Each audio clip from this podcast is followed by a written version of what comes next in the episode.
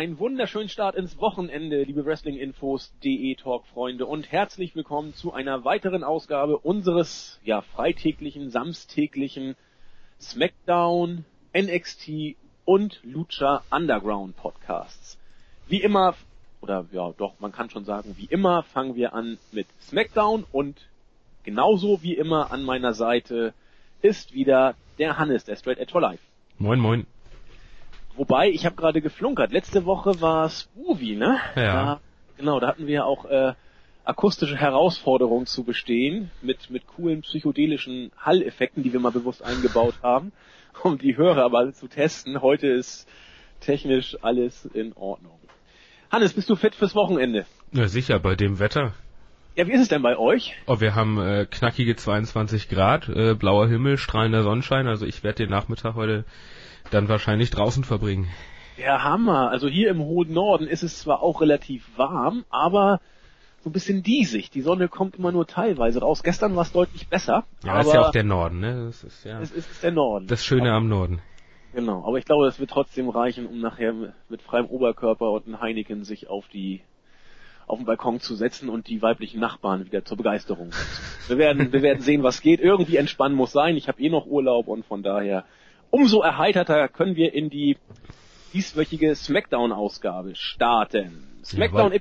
Ja, Hannes? Ich habe nur ein bejahendes Jawohl dazu beitragen Das wollen. ist ja hervorragend. Smackdown-Ausgabe Nummer 815 gilt es heute abzufrühstücken. Die Show begann, ja, ich hätte fast gesagt, mit dem neuen Gesicht von SmackDown, mit Daniel Bryan. Bei Raw darf er wohl nicht mehr, aber SmackDown äh, gehört ihm.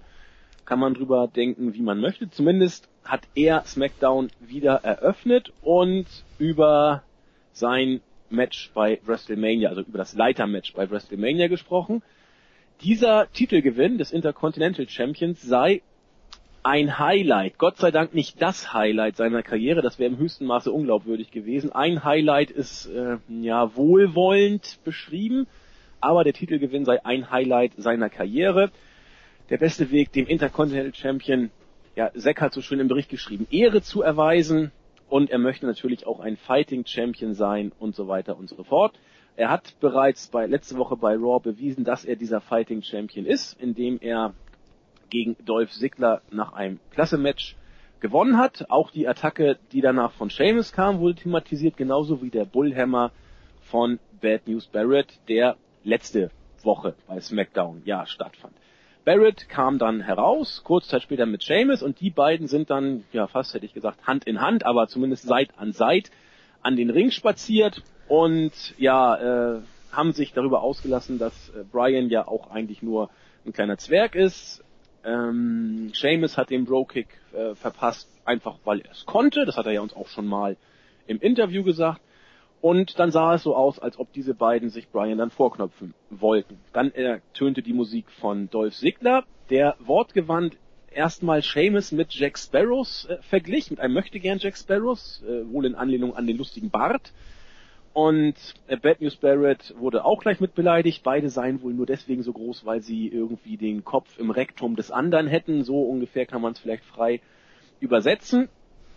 Ähm, und dann war wieder die, die zahlmäßige Gleichstellung äh, vorhanden, bis The One and Only Big Show an den Ring kam und äh, auch noch sich zu den Seit auf Seite der Heels geschlagen hat.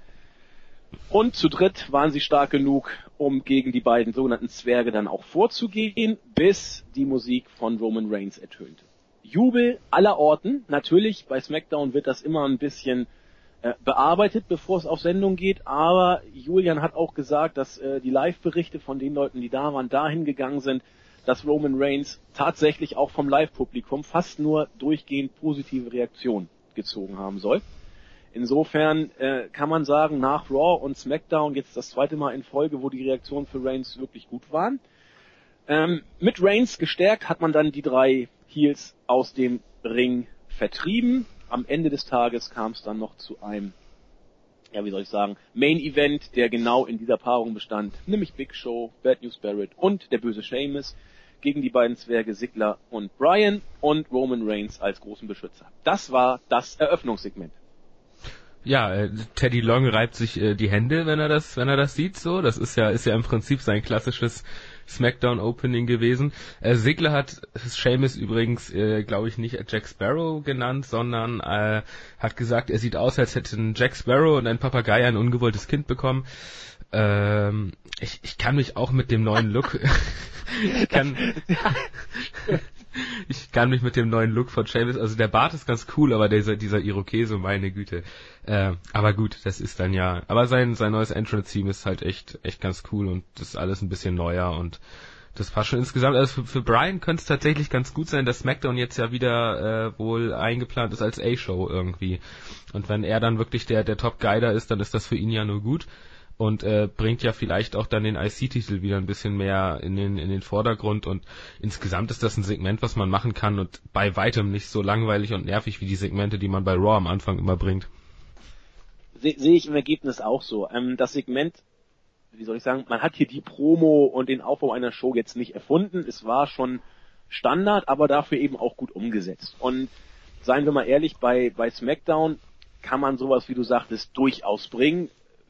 besser als die Off-Kicks von Raw sind sie meines Erachtens hier schon, weil Raw ist wirklich Authority rauf und runter und kreuz und quer und ähm, bei SmackDown gibt es immer so eine gewisse, ja ich will nicht sagen so ein Spannungsmoment, aber man, man weiß eben nie so genau, wie äh, der Kickoff losgeht und vor dem Hintergrund fand ich es in Ordnung.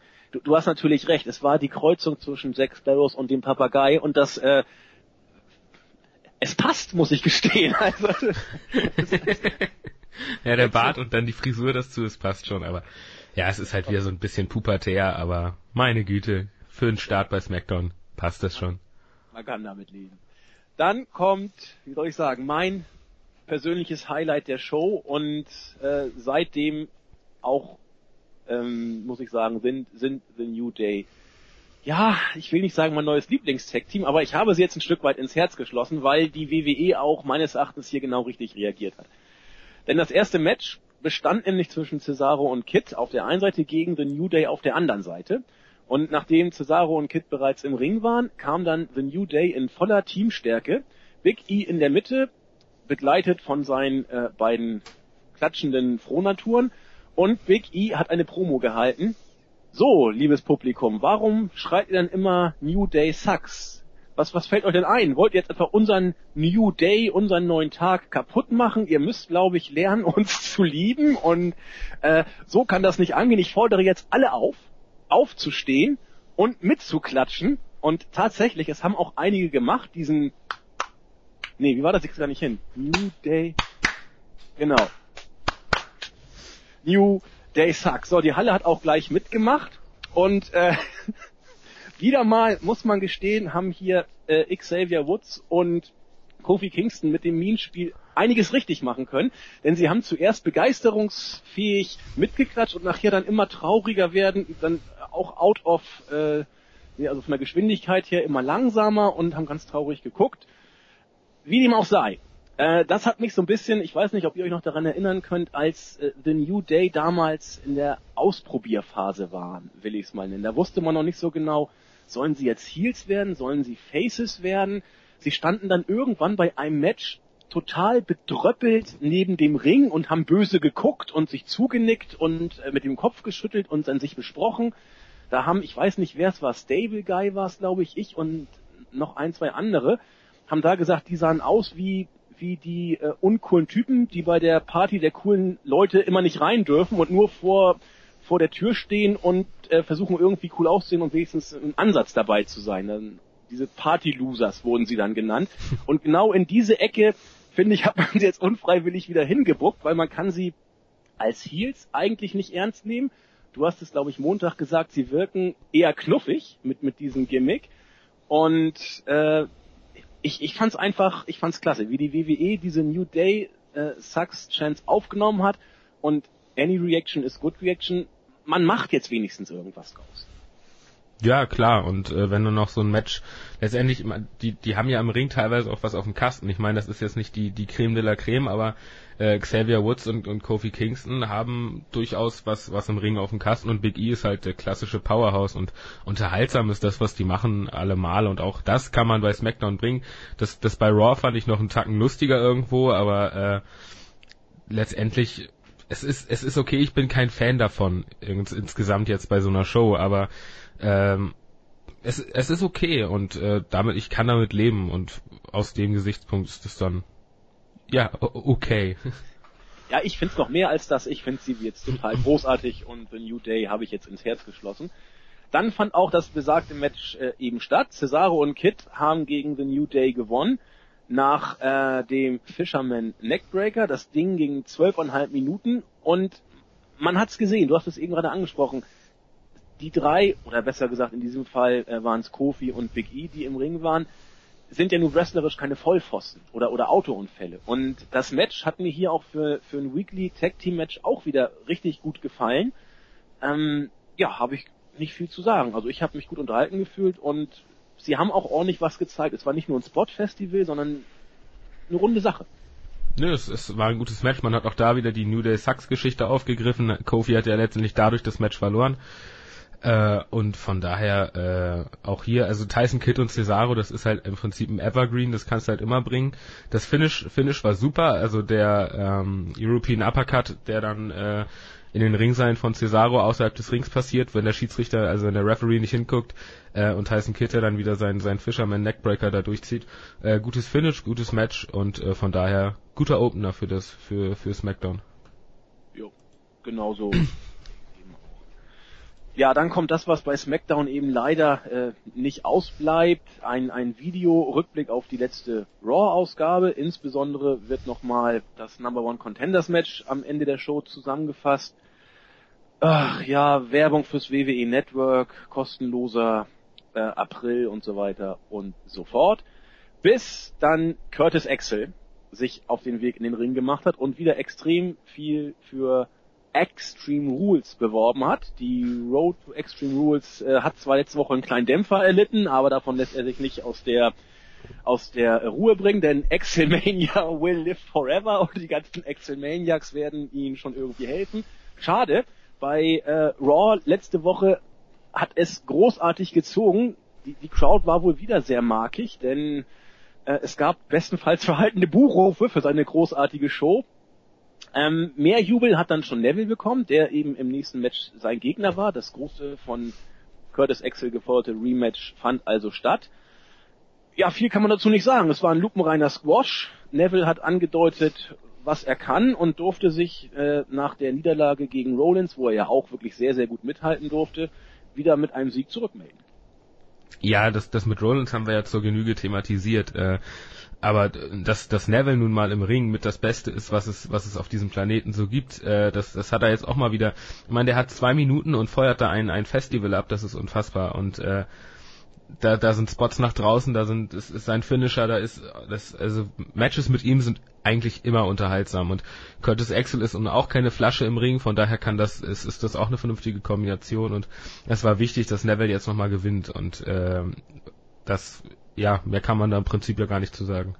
Nee, und auch ein, ein Smash, der, der Storyline-mäßig äh, ja auch Sinn machte sozusagen. Also es, es tat ihm gut, nach der Niederlage jetzt auch wieder einen Sieg zu bekommen. Und man kann auch so Squash-Matches auch dann bei, bei SmackDown, von mir aus auch bei Raw, gerne mal einbauen. Das ist, finde ich, völlig in Ordnung. Und zumal es eben kein äh, Squash war, der, der irgendwie nur dahin gerotzt war, sondern eben, wie du sagtest, ein, ein Festival, das er in den zweieinhalb Minuten abgebrannt hat, ähm, was das Ganze auch noch absolut sehenswert gemacht hat. Fand ich auch. Ja. Auch hier. Äh, kein Kritikpunkt wirklich.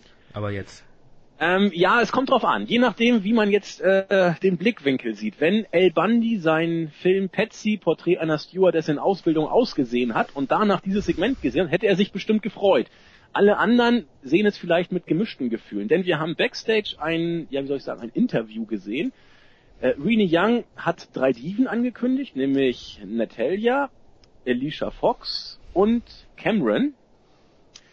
Äh, die haben sich so ein bisschen gezickt. Es ging um die Battle Royale. Wer denn von ihnen jetzt der, der wirklich äh, gebührende Contender auf den Titel sei?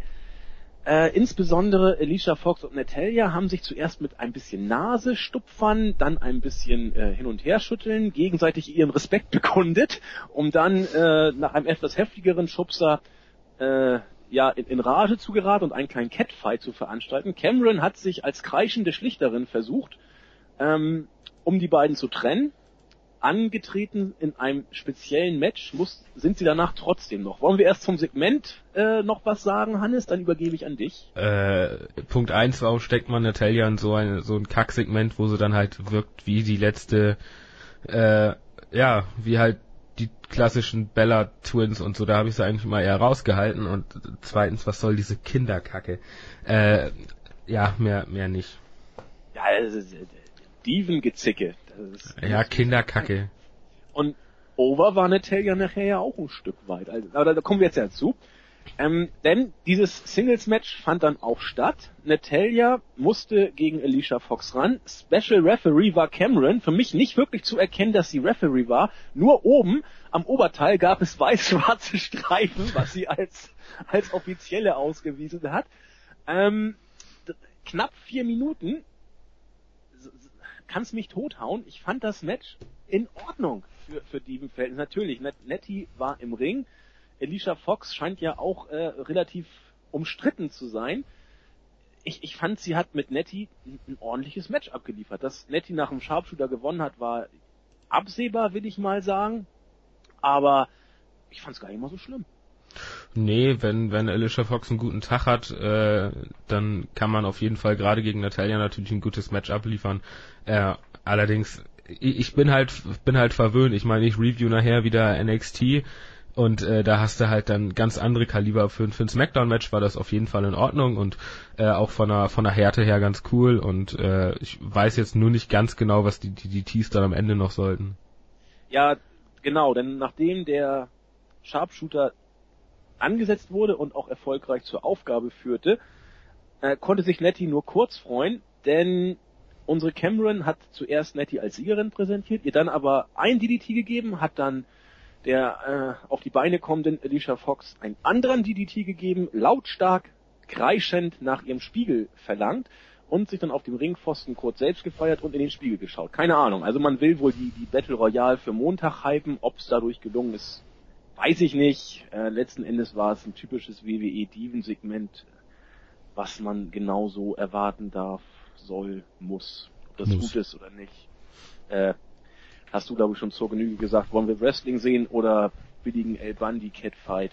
Je nachdem, was man für eine Erwartungshaltung hat, wird man hier entweder entsetzt weggeschaut haben oder sabbernd vom Fernseher gesessen haben. Wir wissen es nicht, wie es bei euch war.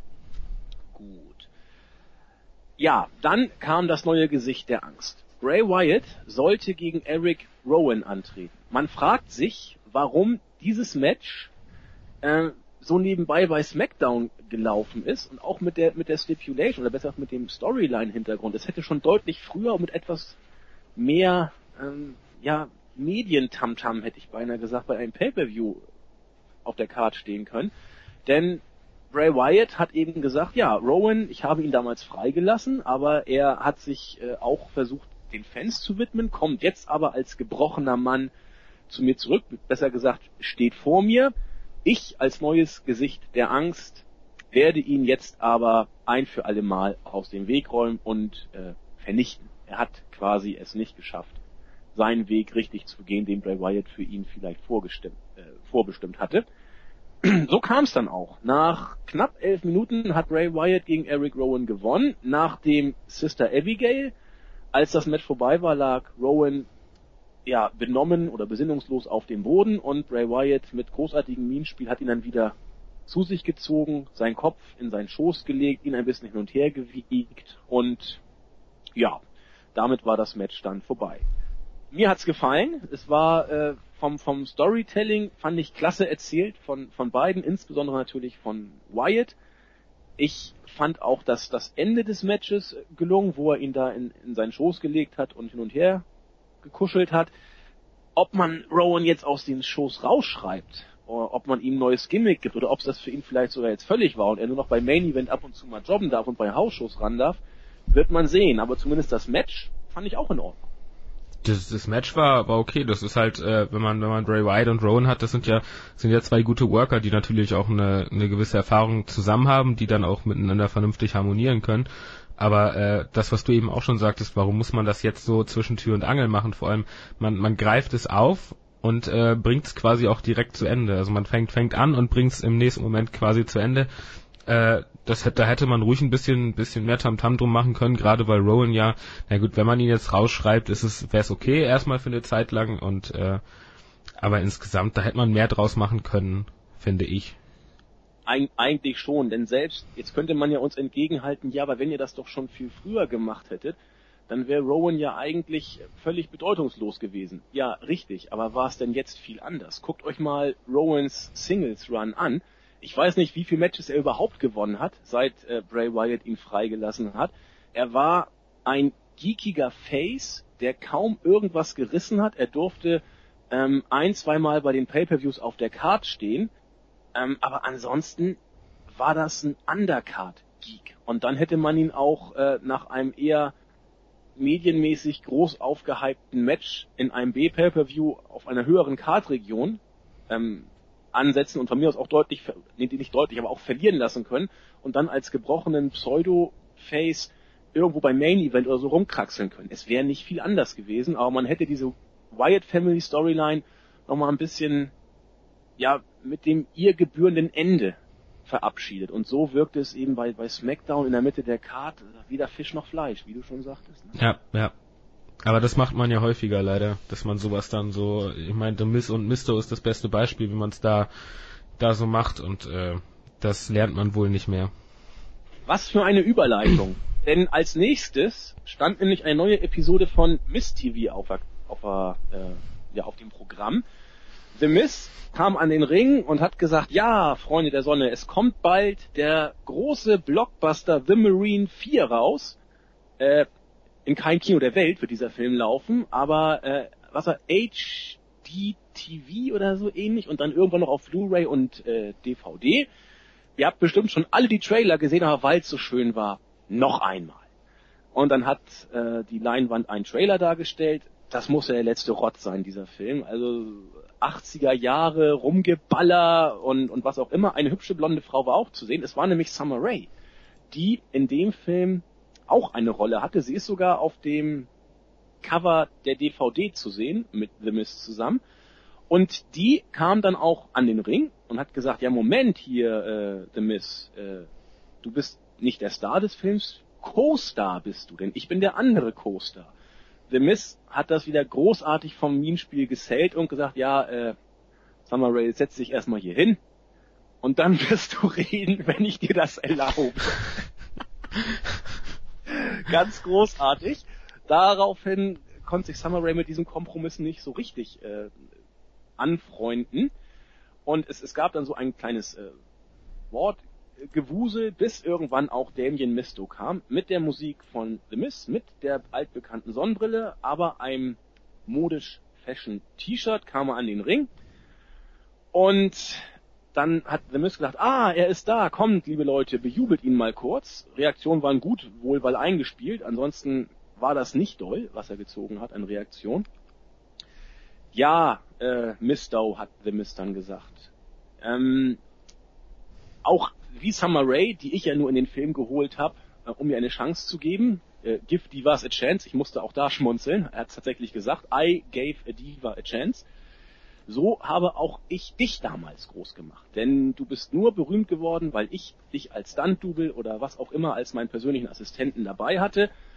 Und du hast dich durch die blöden Fans hier um dich rum ähm, vom richtigen Weg abbringen lassen. Aber ich bin ein toller, netter Mensch, ich bin nachsichtig und ich bin auch bereit, dir zu vergeben, Mistow. Alles, was du sagen musst, sind zwei Worte, I'm sorry und meine Hand schütteln. So, soweit The Miss großartig, hat dann seine Hand hingestreckt, Mistow hat dann eher schwach geschauspielert, äh, diesen, den mit sich Ringenden gespielt, um dann einzuschlagen und ich glaube gefühlt 800 Mal I'm sorry zu sagen und die ganze Halle wusste, was passiert. Ja, uh, I'm sorry that I didn't do this earlier oder irgend sowas hat er dann gesagt, hat dann The Miz auseinandergenommen. Der ist herrlich, hielig, geekig geflüchtet. Im Ring waren dann nur noch Mistow und Summer Rae und Mistow guckte sich an und meinte, Mensch, das ist ja doch hier eine ganz, ganz brauchbare, zieht sie leidenschaftlich an sich und drückt ihr einen Schmatzer auf den Mund. Lucky Fucker. So ein Glückswürfel. Also die, ich finde Summer Rae ja klasse und ja, das war das Segment. Man, man streckt es irgendwie noch weiter. Man scheint vergessen zu haben, dass man bei Raw bereits ein Match zwischen den beiden hatte, das Miss äh, relativ entspannt gewonnen hat. Die Reaktionen waren verhalten, sag ich mal. Äh, der Applaus für Mistau war, in der Theatersprache sagt man, enden wollend. Man will es wohl noch weiterziehen.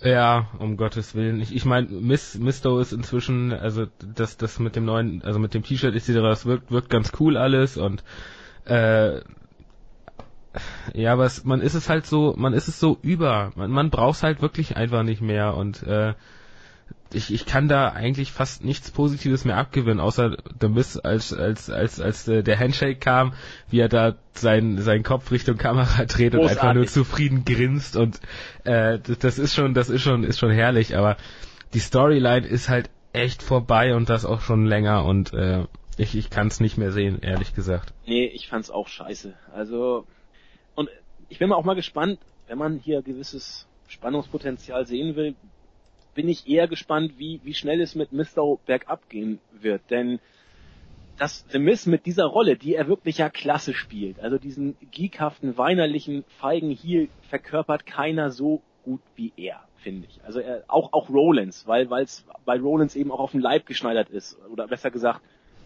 gewollt ist, dass Rollins diesen Geek macht. Rollins ist ja ein ganz anderer Kerl eigentlich vom Charakter. Aber The Miz ist, seit er in der WWE ist, mit diesem Gimmick unterwegs. Und ab und zu mal so ein kleiner Pseudo-Face-Turn, der sich nie wirklich ausgezahlt hat. Aber das macht er wirklich klasse. Und deswegen bleibe ich dabei, dass The Miz mit diesem Gimmick irgendwie immer in der Midcard rumwuseln wird. Aber ich befürchte, dass Mistow relativ schnell wieder in der Undercard verschwinden wird. Und seien wir mal ehrlich, wenn man das Segment gesehen hat, Mistow als eigenständiger Charakter wird nicht ziehen. Es, es wird einfach kein, es wird so New Day. Es wird kein wirklich interessieren, was er macht. Und ja, das ist eben ein Face, den eigentlich keiner braucht. Über die Storyline müssen wir nicht groß reden. Hast du völlig recht. Ja, ich befürchte, es, befürchte, es wird genauso passieren, wie du es gerade gesagt hast. Also ich sehe da auch kein Land mehr für, für Misto nach der Storyline. Nee. Also was man mit Misto vielleicht machen, oder mit Sendo dann irgendwann, aber das wäre auch wieder in der done that, schon gewesener Kram. Diese Verkleidungsrolle und, und, und geekhaftes Rumgewusel. Das könnte was werden, aber ist das eine Rolle, die auf Dauer äh, glücklich macht, zumal wir jetzt mit Curtis Axel einen haben, der sie mindestens genauso gut macht. Also Mistow ist in der Sackgasse und für ihn wird es verdammt eng, was die Zukunft bei der WWE angeht, befürchte ich. Nun gut, irgendwie kommen wir heute schnell durch, Hannes, oder? Äh, ja, es, es waren, äh, muss man ja auch sagen, die, die Matches waren vergleichsweise irgendwo lang. Ja. Also mit, mit dem, mit dem Tag Team Match, das mal eben zu über zwölf Minuten ging und äh, na gut, das, das Steven-Match war, war ja kurz, aber dann wieder Wild mit, mit über zehn Minuten und äh, die Segmente warten auch ihre, ihre Zeit jetzt jeweils und äh, von daher es ist ja, hängt ja auch immer so ein bisschen davon ab, wie viele Segmente es gibt. Äh, wenn man wie bei Raw jetzt irgendwie 20 Matches hat, die zwei Minuten dauern, äh, dann dauert es halt dementsprechend länger drüber zu reden. Hast du recht, denn wir sind schon beim Main Event angekommen. Das Six-Man Tag Team Match zwischen Roman Reigns, Daniel Bryan und Dolph Ziggler gegen Bad News Barrett, Sheamus und The Big Show stand an. 15 Minuten ging das Ganze. Wie bereits angesprochen, keine Buhu für, für Reigns und gegen Ende gab es den Hot Tag, als Reigns eingewechselt wurde. Auch da großer Jubel in der Halle. Natürlich, wir wissen, bei SmackDown wird immer was eingespielt, aber ich habe es ja bereits angesprochen, auch vorher war Reigns wirklich over. Und auch hier gilt, klar, Big Show war dabei, sicher, aber mir hat das Match gefallen. Es war äh, gut geworkt. Natürlich hat Big Show äh, gut, ein, ein Kritikpunkt habe ich. Es war mir zu viel, gerade bei Brian hat man es, finde ich, sehr deutlich gesehen, bei Big Show sowieso, ein Abspulen der, der Signatures, will ich beinahe sagen. Also ich, ich, man konnte schon vorhersehen, bei, bei diversen Moves von Brian und Big Show, was als nächstes passiert und was als nächstes passiert. Nicht, dass man die Moves kannte, sondern man kannte auch die Abfolge, in der die Moves äh, abgespult werden würden. Brian's Suicide Dive, dann die, die, die Kicks, wo man weiß, dass der letzte Kick, der Oh-Kick, dass der äh, gegen Seamus nicht treffen würde.